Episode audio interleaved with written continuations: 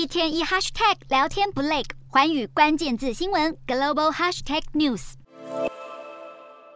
美股十月开局反弹火力强，道琼工业指数三号开高走高，中场大涨七百六十五点，以两万九千四百九十点八九点作收。标普五百猛涨近百分之二点六。科技股纳斯达克也晋升百分之二以上，收在一万零八百一十五点四三点。三大指数上周收在近两年来最低。这周第一个交易日可说势如破竹。关于市场数据，刚公告的九月份 ISM 制造业指数降到五十点九，其实远低于市场预期，更创下二零二零年五月后新低。但投资人显然认为坏消息就是好消息，因为数据越糟，联准会越不可能激进升息。预测十一月升两码的几率应该在百分之四十左右。而个股方面，半导体类终于一扫阴霾，中场英特尔跟超维都涨了百分之四以上。另外，随着国际油价大涨，能源股涨幅直逼百分之五点八，表现最棒。而英国政府宣布取消备受争议的富人减税计划后，债市警报也暂时解除。随着买气回温，美国十年期公债殖利率已经从上周近百分之四降到百分之三点六五。